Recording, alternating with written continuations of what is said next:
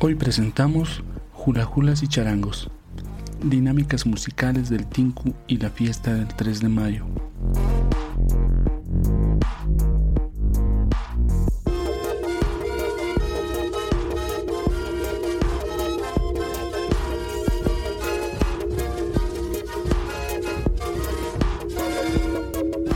Hola, soy Richard Mujica de arroba Pachacamani haciendo el episodio número 10 del podcast Pachacamani Radio, un espacio para conversar sobre culturas, historias, sonoridades e investigación. Hoy hablaremos sobre las fiestas de 3 de mayo y una parte de la música ejecutada por comunidades quechuas en la región del norte de Potosí, aquí en Bolivia.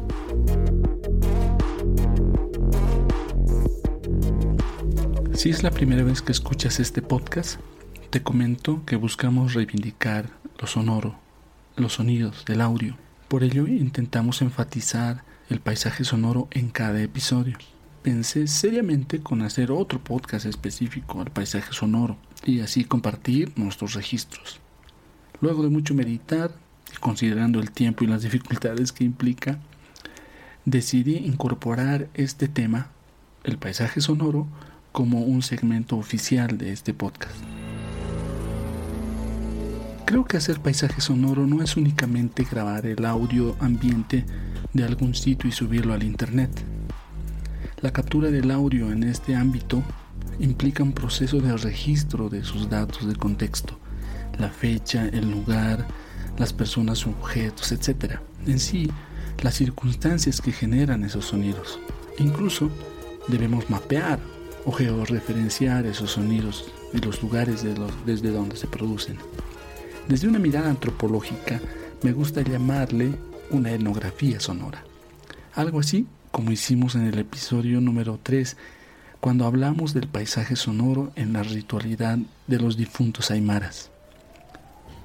Es decir, que al momento de compartir un audio de paisaje sonoro es necesario acompañarlo de una descripción del contexto, ya sea descrita o narrada. Eso es lo que haremos en este segmento de paisaje sonoro.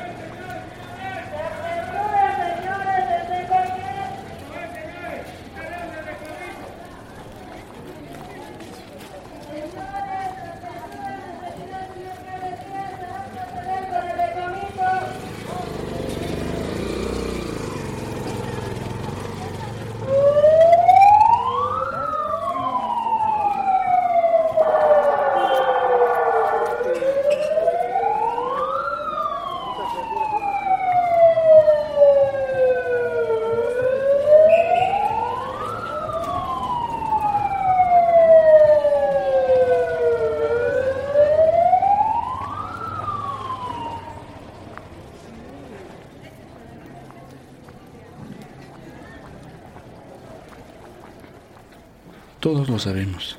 Vivimos una pandemia y fuertes medidas de protección como parte de la cuarentena por el COVID-19.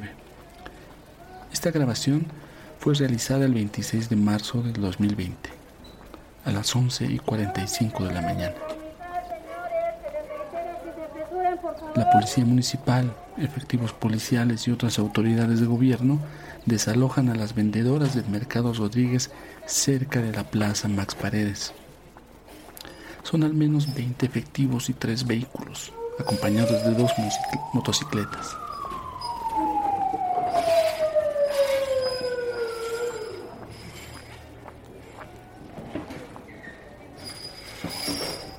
En el sector del Mercado Rodríguez hay una feria que rodea el lugar, haciendo un radio de dos o tres manzanos aproximadamente. Hay dos tambos y varias tiendas y muchos más puestos de venta ubicados en el suelo. Por acá se venden frutas, verduras y otros productos principalmente alimenticios. Las vendedoras son generalmente mujeres de diferentes edades. El 25 de marzo se intensificó la cuarentena en Bolivia, lo que implica la prohibición del movimiento de las personas después del mediodía y esto obviamente incluye a los puestos de venta de este tipo. va a quitar cerrado.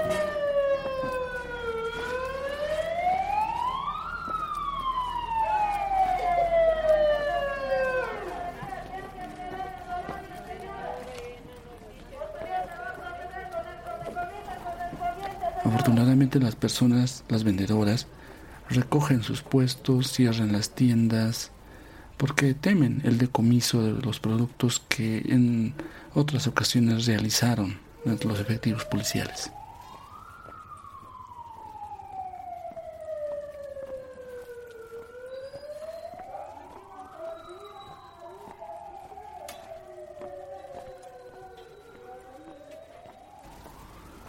Ese fue nuestro segmento de paisaje sonoro.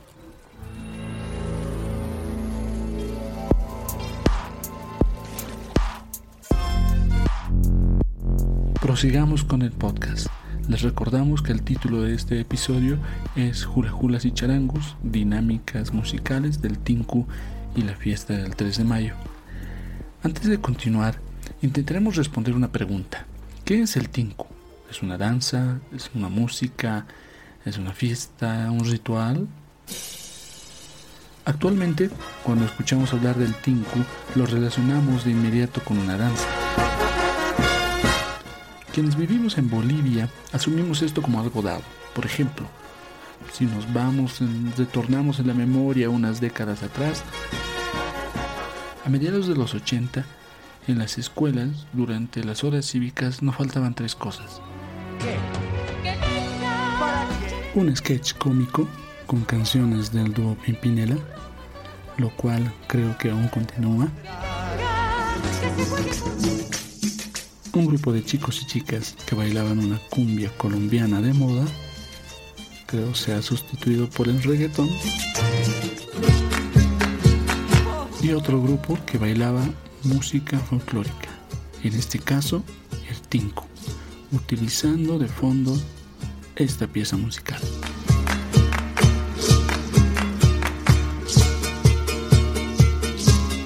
A partir de ese momento, no solo se veía a bailarines del tinku en las escuelas, estas agrupaciones también surgieron más y más consolidándose en fraternidades presentes en las entradas folclóricas en toda Bolivia, incluso en nuestros países vecinos. Llegaron hasta eventos y entradas autogestionadas en Europa y en otras regiones del mundo. Entonces, ¿el Tinku suena así? ¡Ay, caray! Soy feliz con mi. Sin darnos cuenta, sin darme cuenta, lo que acabamos de escuchar se conformó en mi referente musical sobre el Tinku hace varios años atrás. Afortunadamente para mí eso cambió. Exactamente hace 10 años, en mayo del 2010, visité por primera vez el Ayumacha de la región del norte Potosí. Y en ese momento quedé sorprendido porque la música que se escuchaba, la música que escuché en, en las ciudades y que conocemos como Tinku hoy en día, no tenía nada que ver con las formas musicales presentes en el Tinku de la región rural que acabo de mencionar. Escuchemos un poco.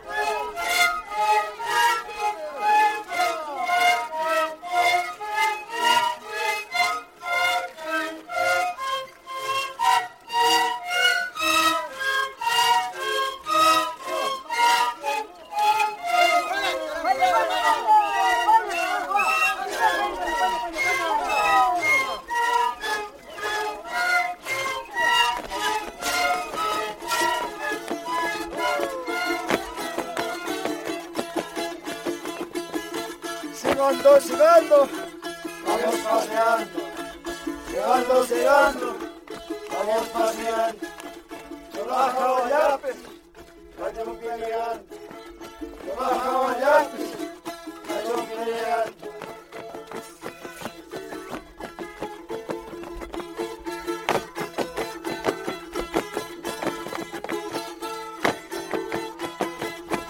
¿Qué había pasado? Destrando un poco esto, voy a trazar una línea hipotética que pueda darte una idea de este proceso de dinámica musical. Creo que a partir del tinco ancestral, ese sonido que acabamos de escuchar y su contexto festivo y rural, los grupos folclóricos urbanos lo reinterpretaron, llamándolo ritmo musical del tinco. Esto sucedió en un periodo más o menos entre los años 70 y 80 hasta que finalmente se consolidó como una forma de danza, impulsada por los ballets folclóricos también urbanos, a finales de los 80, los 90 hasta la actualidad. Por ello, en lo que sigue intentaré mostrar ese recorrido, dando mayor énfasis en esta primera etapa a las músicas del tinku de las comunidades.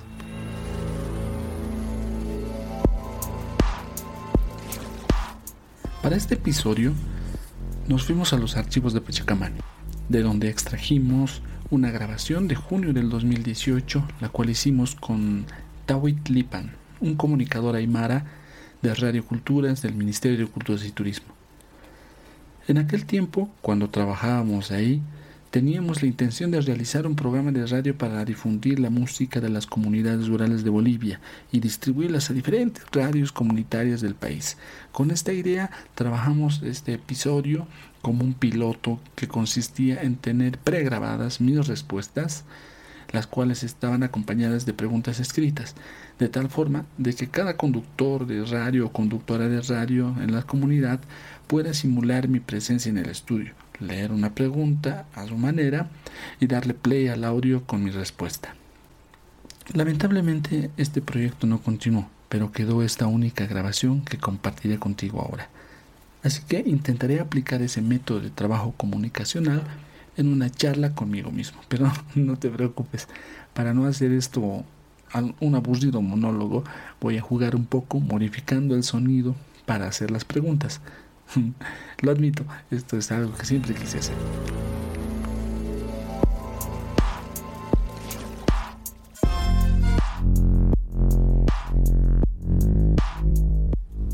Estamos a inicios del mes de mayo y esta es la antesala de una de las festividades más celebradas, no solo en Bolivia, sino a lo largo de América Latina. Nos referimos a la fiesta de la cruz.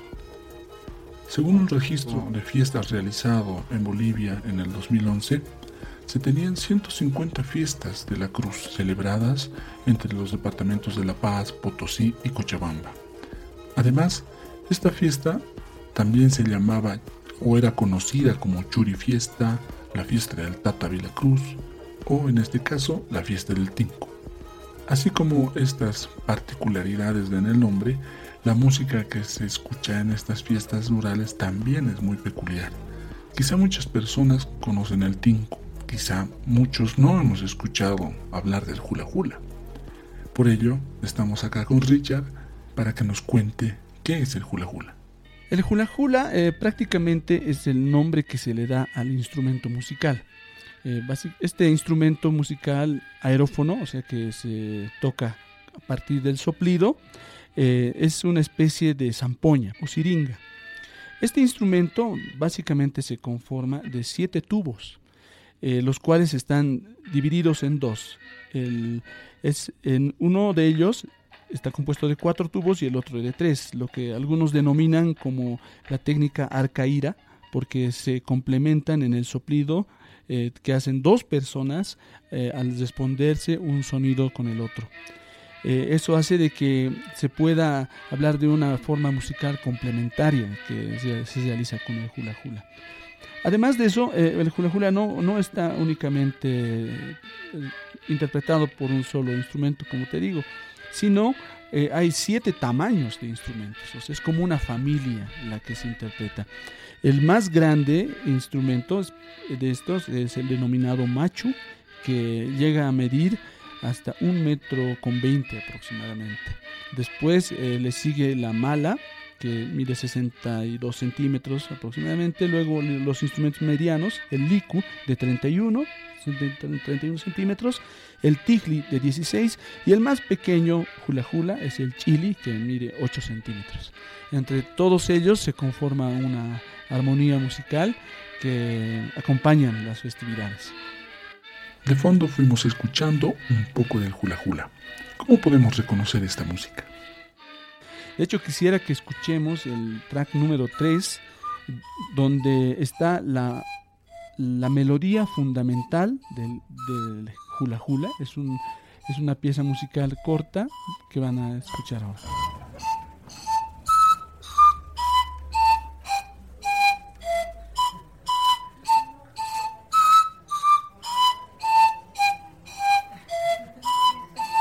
Hemos escuchado ese fragmento donde eh, se basa prácticamente la melodía de todos los hula hulas. Obviamente que hay variaciones entre región a región, pero esta es la melodía básica.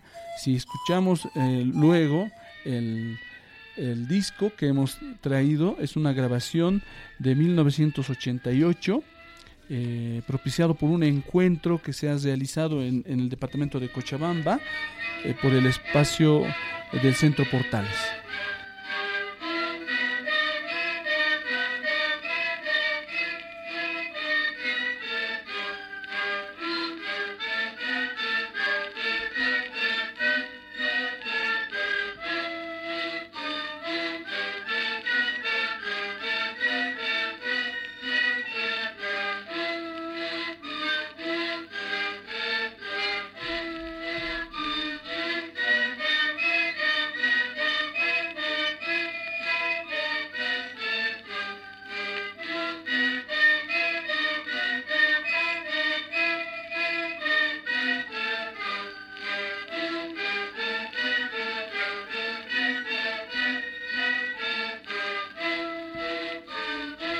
Ese es el track número 2 del, del, lado B del disco Música Autóctona del Norte Potosí, que se ha grabado en 1988, en octubre, a partir de un festival uh, autóctono eh, como parte del Festival Nacional que suele hacer Luzmila Patiño en ese tiempo.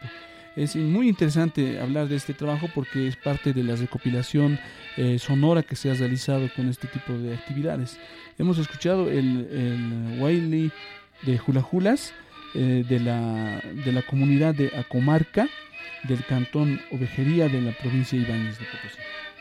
Acabamos de oír una grabación de un disco vinilo. Además, Richard, trajiste varias grabaciones. Coméntanos sobre esto. Sí, exactamente, es un disco, es un disco vinilo, por eso eh, es necesario mencionar, digamos, la importancia de, del contexto de, este festival, porque se ha realizado una diversidad de producciones justamente en formato de vinilo, eh, dado el contexto de 1988 cuando se ha hecho la grabación. Haciendo un paseo por la información disponible en Internet, se indica que el hula hula pertenece al sector del norte de Potosí y además de ser un instrumento musical o una danza, ¿podemos decir que el hula hula es un ritual? Y si es así, ¿cuándo se celebra? Eh, de hecho, el hula hula eh, se asocia a la, a la, cultura quechua, principalmente. Eh, el hula hula se, se interpreta en, en, el contexto festivo del tinku. Esa es, es la base, digamos, en la cual se practica este tipo de, de forma musical. Ahora, el tinku y el hula hula es, es compartido por diferentes regiones.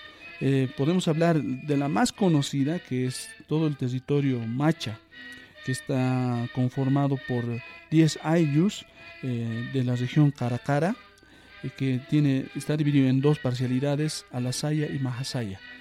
Eh, este tipo de música en el Tinku generalmente se interpreta el 3 de mayo. ¿no? Y es, esa es el, la festividad en la que más se ha, se ha hecho conocer. Eh, pero hay que mencionar que además, hablando de Norte Potosí, también se comparte, hablando de una nación indígena, Caracara, Charcas, antigua, una de las confederaciones que existían antes de la llegada de los españoles, eh, vemos también la, la presencia de este tipo de música en los departamentos de Cochabamba y parte de Oruro que también practican este tipo, hablando este tipo de música, hablando a nivel cultural. Entonces, ¿qué diferencia o relación hay entre el tinku y el hula hula? O perdón, o sea, ¿cómo se dice? ¿Tinku o tinku? Es muy buena la pregunta, ¿no? La relación tinku y hula hula. Primero hay que empezar aclarando, eh, en las ciudades nosotros solemos decir muchas veces tinku, sin embargo no, no es así, ¿no? La forma eh, correcta de pronunciar es tinku. Tinku es una... Es la, eh, la festividad del ritual en el cual se va a propiciar el encuentro de estos ayus a la Saya y Mahasaya que se hacen un encuentro en cierta manera competitivo donde se pone en, en, relación la, la, práctica musical, los tejidos que tienen las comunidades, las familias se encuentran retornando a las fiestas después de vivir a veces en Argentina, en otros países vecinos y demás. Entonces, en ese sentido se habla de un tinku. Es por eso que un señor nos decía, el tinku no es pelea, no es sinónimo de pelea, sino es el encuentro. Es como nos decimos tinku una cama, nos, nos vamos a encontrar. En ese sentido es hablar del tinku.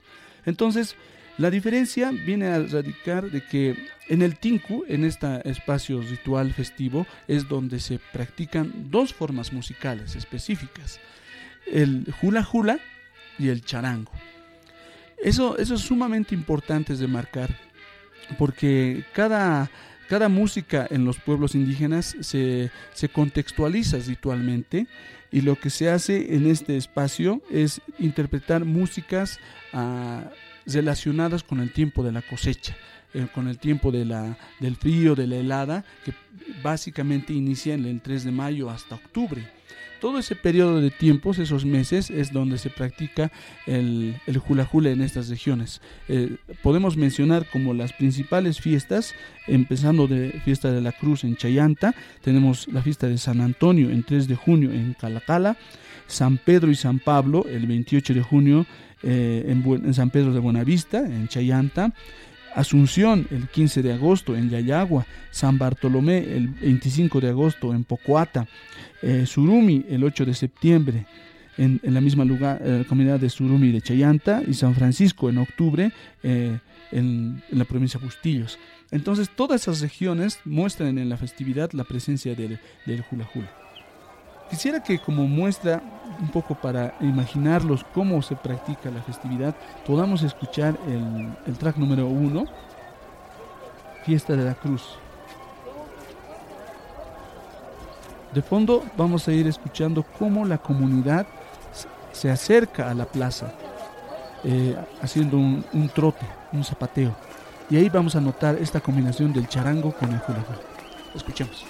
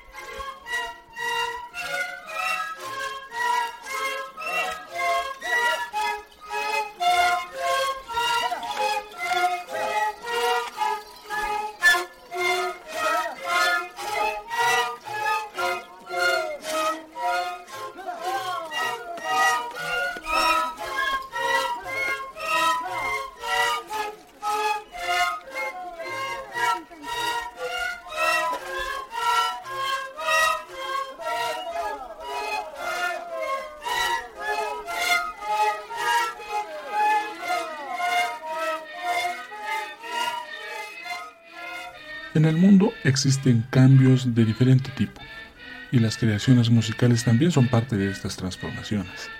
Todo esto hace que la música tradicional esté desapareciendo o sean reemplazadas por otras formas de música. Entonces, ¿crees que el hula hula y su música aún es transmitido de generación en generación? ¿Será que vivirá en estos tiempos? Afortunadamente me animo a decir que sí. El, el hula hula Em, pese a diferentes factores eh, sociales que se viven en las comunidades, pervive. ¿no? Es, interesante mostrar cuáles son estos. ¿no? Tenemos la migración campo-ciudad o la migración hacia el extranjero.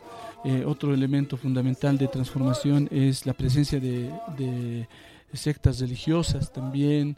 Em, esos, y, e incluso eh, el contenido educativo que se puede dar en las escuelas, en las provincias, afectan de gran manera en la continuidad de este conocimiento musical. Eh, sin embargo, como habíamos mencionado, las festividades son un contexto fundamental para que se pueda practicar el, el hula hula. Hace, rato decíamos que hay varios tamaños, son cinco tamaños. Y, y, la gente también entiende estos tamaños como la familia que está en un ayo, desde el tío mayor hasta los niños.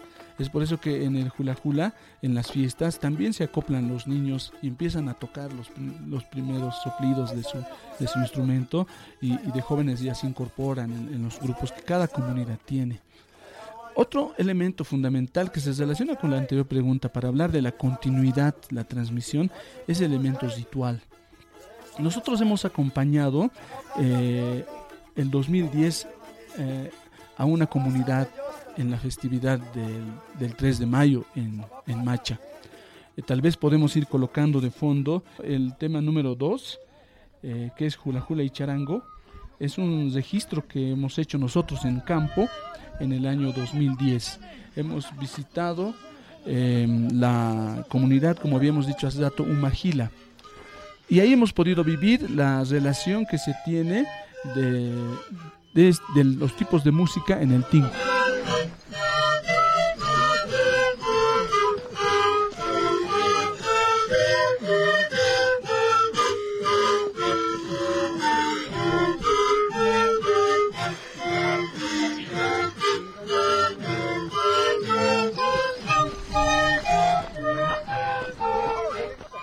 Lo que se escucha ahorita es la, el hula hula mismo.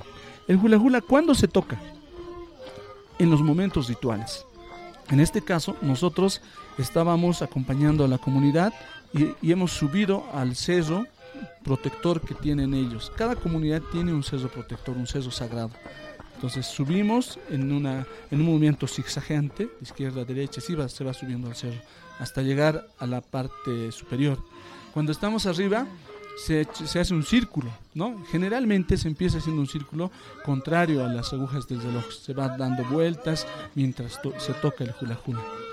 En ese momento, los, eh, en este caso, los que dirigen la, la, festividad, eh, el Mayura, eh, pone en, en, el centro del lugar sagrado su, su ritual, que es una olla con diferentes elementos rituales, con lo cual ellos revientan la olla y, y piden a, su cerro sagrado que pueda proteger a la comunidad para que no haya muertos en este encuentro de parte de su comunidad.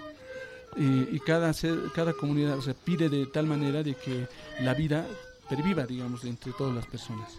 Una vez que realizan este, este ritual, vuelven a tocar el, tim, el, perdón, el hula hula y bajan del cerro tocando el hula hula. Cuando llegamos a la parte baja, ya dirigiéndonos hacia Macha, eh, dejan de tocar el hula hula y interpretan el charango. El charango tiene un ritmo más acelerado, eh, que es lo que vamos a escuchar a continuación, y este permite eh, un, una especie de trote, y todos vamos al trote con mucho cansancio, te diré, cruzando un par de ríos hasta llegar a Macha. Entonces ahí se puede ver la complementación de estas dos formas musicales dentro de la festividad del Tinku. ¿no? Tanto el hula hula como una expresión sumamente ritual y el charango como una parte más de avance, más festivo, de baile, si quieres decir. De hecho, cuando se toca el charango es cuando se zapatea también. Así que te propongo podamos escuchar el tema número 4, que es solamente un fragmento de charango interpretado por conocidísima Luzmila Carpio. Uray mantakaiku, wichay mandisiaiku. Uray mantakaiku, wichay mandisiaiku. Ay maya llaqtaman, takires disiaiku. Ay maya llaqtaman, tusures disiaiku. Ujiskay kinsa, ¿Cómo estamos en Bolivia en tema de registros o el rescate de las músicas ancestrales y originarias? Quisiéramos conocer si hay repositorios de conservación o exposición de estas manifestaciones. ¿Qué dices? Mira que eso es algo eh, un poco preocupante, diremos de alguna manera, ya que el, el, repositorio más grande que se ha ido conformando de manera independiente es el espacio Centro Portales eh, de Cochabamba, eh, con el Festival Luzmila Patiño, que se ha realizado desde inicios de los años 80, se ha iniciado una un proceso de registro de audios, registro sonoro, hasta más o menos los años 90, y digamos parte del 2000 también a inicios ha sido lo último, que han ido grabando música eh, indígena de los pueblos originarios de Bolivia en diferentes lugares. Lo que hemos escuchado, por ejemplo, el, el segundo tema ha sido, lo mencioné, parte del octavo Festival Folclórico Los Mila Patiño de 1988. hemos escuchado eso. El, el, otro tema, el Hula Hula, de, que ha hecho en grabación de campo también el compañero Villavicencio, y está en un disco que se llama El Charango en las manifestaciones culturales recónditas, de grabación del 2001. Este tipo de, espacios eh, se han convertido en archivos fonográficos en Cochabamba, en espacios portales. Uno podía visitar, tenía un catálogo grande y, realizaba las escuchas.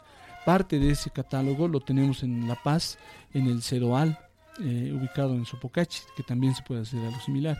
Y, en los últimos años, bueno, estamos hablando por, por lo menos unos 10, el Museo Nacional de Etnografía y Folclore en La Paz, el MUSEF, también ha, ido conformando un archivo sonoro considerable. Sin embargo, no tenemos así consolidados espacios más que estos dos. Eh, la mayoría de las grabaciones la tienen los pocos investigadores en antropología de la música, sociología de la música o etnomusicología que hay en Bolivia y fuera del país también.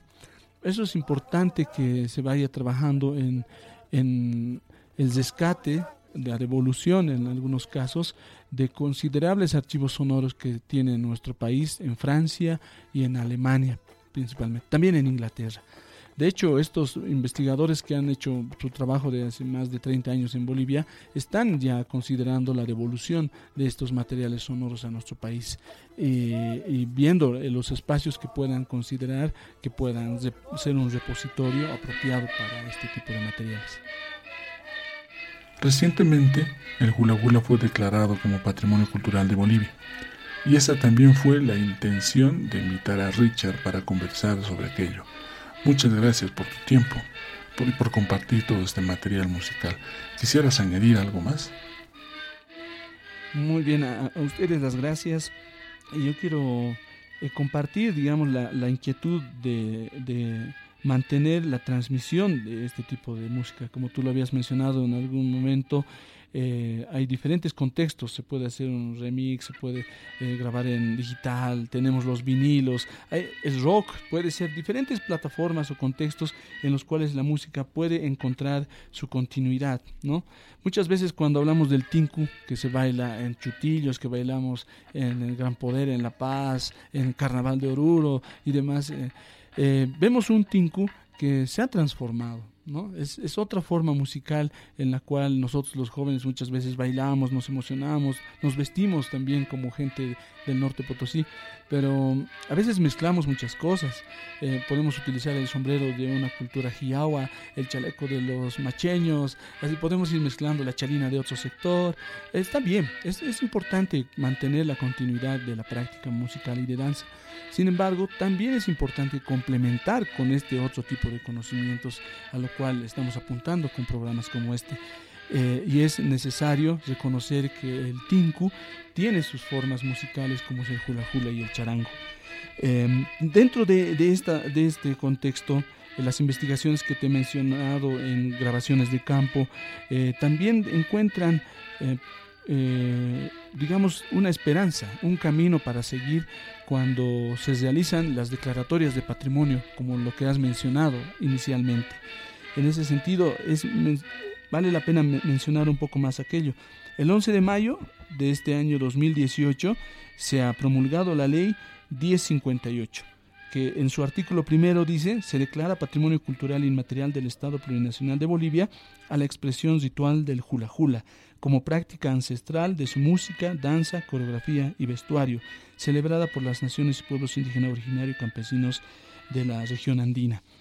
Este tipo de, instrumentos legales eh, pensamos que puede ayudar de tal manera de que se vaya a crear una política cultural que posibilite primero el apoyo a los hermanos de las provincias para que continúen la práctica. Esto ya es a partir de encuentros musicales, conciertos de su música, pero también a partir de la inclusión de estas formas musicales en la currícula regionalizada, en la currícula educativa. Siendo que es patrimonio, es necesario que todos conozcamos cómo suena un, hula hula y que podamos también incorporarlo en las formas de práctica musical que lo hacemos en las ciudades. Entonces, instrumentos legales como este que ha sido impulsado por el Ministerio de Culturas, la Dirección General de Patrimonio y la Unidad de Patrimonio Inmaterial son instrumentos en los cuales podemos apoyarnos tanto la sociedad civil, las comunidades, las entidades territoriales autónomas, me refiero a municipios, a gobernaciones y, y el Estado mismo para poder fomentar eh, la continuidad de la práctica de este tipo de formas musicales.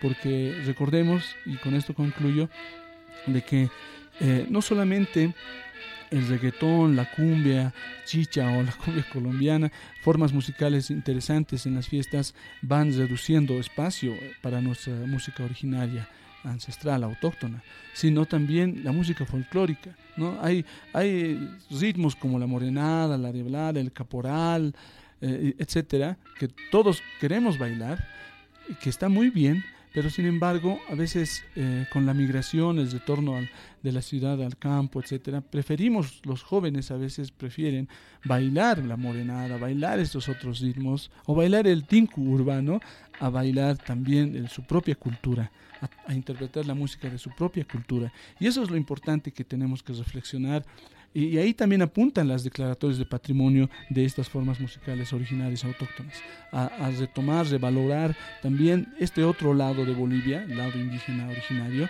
y, y complementando, digamos, al otro. Para terminar y mostrar la posibilidad de, de expresiones que puede tener el hula hula, te, te invito a escuchar el, el track número 5, que es un hula hula eh, interpretado por italianos, un conocido grupo Transito de los Andes, que en el proceso de su interpretación añaden violines, chelos y hacen como un hula hula sinfónico. Para todos y, y todas en, en, en, todo nuestro territorio y fuera de Bolivia, eh, nuevamente retomemos nuestra música originaria e impulsémoslas en diferentes maneras, respetando sus procedencias, sus orígenes y sus bases. Gracias.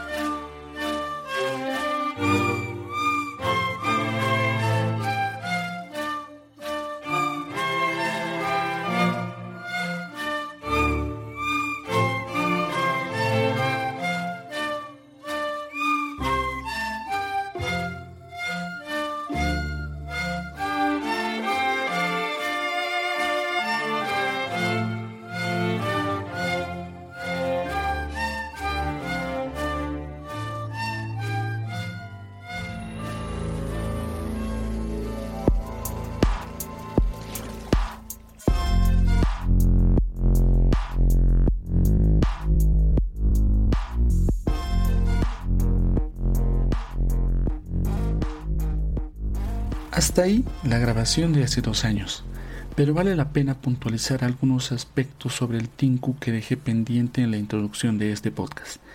Así como lo mencionan varios investigadores, no podemos entender el Tinku sin considerar su relación interdependiente con otros aspectos de la vida de las comunidades. Por ejemplo, Tristan Platt enfatiza la importancia de la territorialidad, las alianzas, tensiones y la idea borrosa que estas comunidades tienen sobre las fronteras. Eso, ese dato se complementa muy bien con lo que Tito Burgoa, un investigador del sector de Macha, hace a partir de, las, de la investigación con la etnohistoria. Muestra la pervivencia de antiguas naciones o señoríos étnicos Él nos habla de los charcas, los caracara, los chuy, chichas, los, los quillacas, los azanaques. Todos, todos estos ayllus antiguos, estos grupos, fueron fragmentados poco a poco durante la época de la colonia y se consolidaron en la época de la República. O sea, se consolidó su fragmentación, dando como resultado lo que hoy conocemos los como los departamentos de Potosí, Oruro, Chuquisaca Cochabamba. Eso explica por qué existen elementos comunes culturales entre la gente que vive en estos departamentos de esta región. Al mismo tiempo, Walter Sánchez, Ramiro Gutiérrez y Henry Stobart, que estudian la música en un sentido integrador y amplio, se refieren a que las fiestas y rituales tenían un carácter intrínsecamente vinculado con la actividad agrícola. Es por eso que los hulajulas y los charangos se interpretan durante todo el periodo seco, desde mayo hasta octubre. En este periodo se realizan estos tincus, que son encuentros y peleas rituales y que permiten la, la reconstitución de la unidad, indican ellos, ya que el enfrentamiento ritual actualiza los lazos entre los grupos étnicos, es decir, que a través de los tincus se logra la reconstitución ritual del orden social amplio, incluso con los seres sagrados y el medio ambiente. Referente de los charangos, hay que aclarar un tema muy importante. Eh, hay una diversidad de charangos en Bolivia increíble. Generalmente conocemos el charango afinado en el temple natural, aquel que está em, que tiene cinco pares de cuerdas de plástico, hay un tamaño estándar y afinado en la nota La 440. Sin embargo, en toda esta región hay diversos tipos de charangos que se corresponden a la época seca. Estamos hablando, en, si, nos situamos en el Tinku del 3 de mayo, se tiene el charango samba, eh, que tiene afinación del temple cruz, así dicen en las comunidades. Es un charango que tiene en la parte de la espalda, en la caja de resonancia, el color característico de verde o, negro. también en el mismo tamaño de charango cambia la afinación en algunas de las cuerdas ya para la época de San Pedro en junio ya es el temple San Pedro por ejemplo no entonces así va cambiando la afinación de, de estos charangos que utilizan además cuerdas metálicas durante toda esta época seca Además, eh, se acompañan muchas veces de charangos más pequeños, que es el temple diablo, que muchas veces hablamos, y eso va a dar una diversidad muy interesante. Sabemos que el charango es un instrumento cordófono que no eh, que es de Europa, no es perteneciente a este sector, pues tocamos más instrumentos aerófonos. Sin embargo, esta es una clara manera de ver de qué, de qué forma se ha incorporado o se han apropiado las comunidades de instrumentos que tampoco son de aquí. Entonces el charango en su diversidad muestra una amplia gama de sonoridades y de qué manera las comunidades pueden incorporar y darle un sentido propio a estos instrumentos foráneos. Por otro lado, las personas nos movemos, nos trasladamos de un lugar a otro Estamos hablando de la migración como un claro ejemplo. Y son las ciudades los lugares que atraen y generan dicho movimiento. Como dice Ramiro Gutiérrez en una de sus investigaciones, uno de los espacios y momentos que provocaron la mayor dinámica o estilización de las danzas autóctonas o de las comunidades fue el Carnaval de Oruro. Justo en una de sus etapas de crecimiento, entre los años 60 a los 80, en este contexto festivo del carnaval, promovió la aglutinación de diferentes formas de danzas autóctonas que se trasladaban a la ciudad para participar del carnaval. Otro ejemplo de estas dinámicas es la presencia de las bandas en este carnaval y la aparición especialmente de nuevas danzas folclóricas, como por ejemplo antahuaras, los suris y curis y el mismo tingo. Este proceso coincide con la producción musical folclórica o neofolclórica como se llama también, presente en las ciudades. ¿A qué me refiero? a, las agrupaciones de charango, guitarra, quena, zampoña, vocalista con su bombo, a esa imagen me refiero. Por ejemplo, la agrupación Sabiandina, que dicho sea de paso inicia en el, en el 76, en el álbum El Minero de 1980 eh, incluye por primera vez una pieza musical instrumental que la denomina En ritmo de tinku. Esta es una, una clásica pieza, justamente aquella que se utilizaba en las, en las horas cívicas de los colegios. Esa es eh, la titulada Tincuna, una composición de Edina Villa.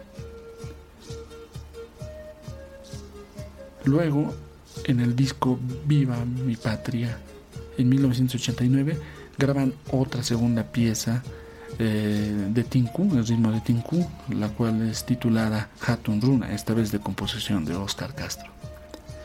Otras agrupaciones cochabambinas también incluyeron paulatinamente en sus repertorios este llamado ritmo musical del Tinku. Por un lado tenemos a Proyección, que en 1987 graba esa tonada Tinku llamada Volveré del álbum Solo por tu amor. Y los Carcas hacen lo mismo en 1989, incluyendo el ritmo del Tinku con la canción Imilitai en el álbum Génesis Aymara. No hay que olvidar que estas agrupaciones van perfilando la idea de música nacional, es decir, lo que Mauricio Sánchez denomina la narrativa nacionalista de la música popular. Esto viene justamente de la mano de estas producciones. Estos aspectos coinciden con el proceso de folclorización de la danza, al cual Michel Vigueño hace referencia en sus investigaciones. Ella rastreó este fenómeno social dancístico al estudiar el ballet Fantasía Boliviana, que en 1955, en pleno proceso de revolución nacional y como parte de la creación del proyecto Estado-Nación, eh, han realizado presentaciones que resaltaban la importancia de las danzas indígenas, pero estilizadas en una línea de ballet clásico.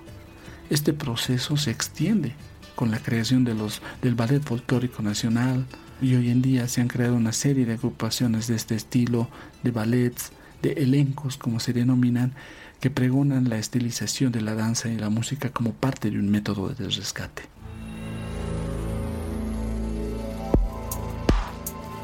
Como escuchaste, he intentado trazar una línea hipotética que muestra cómo las transformaciones musicales se entrelazan y responden a sucesos sociales e históricos. La música eh, que escuchamos en el colegio en los años 80 y las músicas que escuchamos hoy también responden a esas dinámicas y es importante tenerlo en cuenta. Con todo, en las comunidades del Ayllu Macha, por ejemplo, eh, también se baila el tinco folclórico y lo hacen las y los jóvenes, ya sea por decisión personal propia o por los contenidos educativos y los maestros que inculcan esta práctica musical. Estos chicos, al terminar el colegio, migran a la Argentina para trabajar, igual que, lo hicieron sus padres. Y algunos, o la mayoría, retornan a las fiestas del Tinku en este mes de mayo para zapatear tocando su charango y soplar su hula hula.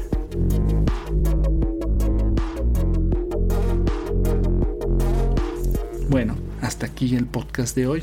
Bueno, casi lo olvido, casi lo olvido. Este mes de mayo tiene mucha importancia para Pachacamane, ya que celebramos un aniversario más de creación de nuestro colectivo.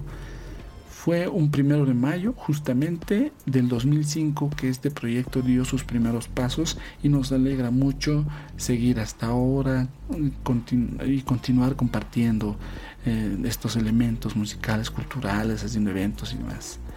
Es por eso que iremos añadiendo eh, a partir de ahora algunos segmentos al podcast como lo han visto. Y, en el siguiente episodio nos alejaremos un poco del sector andino para hablar de la música de la Amazonía boliviana. Hablando de segmentos, de cuando en cuando hablaremos de otros podcasts, así brevemente, a manera de recomendación nomás. Eh, sobre esto, queremos contarles que hemos cumplido con la tarea asumida en el episodio 8 cuando hablamos de los podcasts bolivianos y logramos conformar un catálogo de podcasts bolivianos que está en nuestro blog. Para quienes no lo conocen, es www.pachacamani.blogspot.com. Y no solo eso, logramos consolidar un contacto con varios de los podcasters, escribiéndoles y promocionándolos también en, en nuestro Twitter arroba pachacamani. A partir de esto se, eh, se, consolidó una coordinación y un diálogo muy fluido con Pablo Pando. Él es el actual administrador de lo que podríamos llamar el sitio web, el sitio oficial de los podcasts bolivianos. Eh, su dirección es www.podcastbo.com. Junto con Pablo estamos consolidando un catálogo nacional de Podcast Bo en este sitio y vamos perfilando varias acciones a futuro. Ojo con eso, estén atentos. Muchísimas gracias por escuchar este podcast. Pues nada, al habla Richard Mujica del podcast arroba Pachacamani. Te comento que nos encuentras en todas las redes sociales y las plataformas de podcasting. Por favor, ayúdanos a difundir este medio y escríbenos con toda confianza, ya sea por Twitter, por correo electrónico, para que podamos complementar algún dato suelto o algo que no te haya convencido de este podcast. Eh, y también para hacernos saber qué te gustaría escuchar, de qué te gustaría que hablemos en el futuro. Esto fue un episodio más del podcast Pachacamani, reivindicando lo sonoro. Nos escuchamos.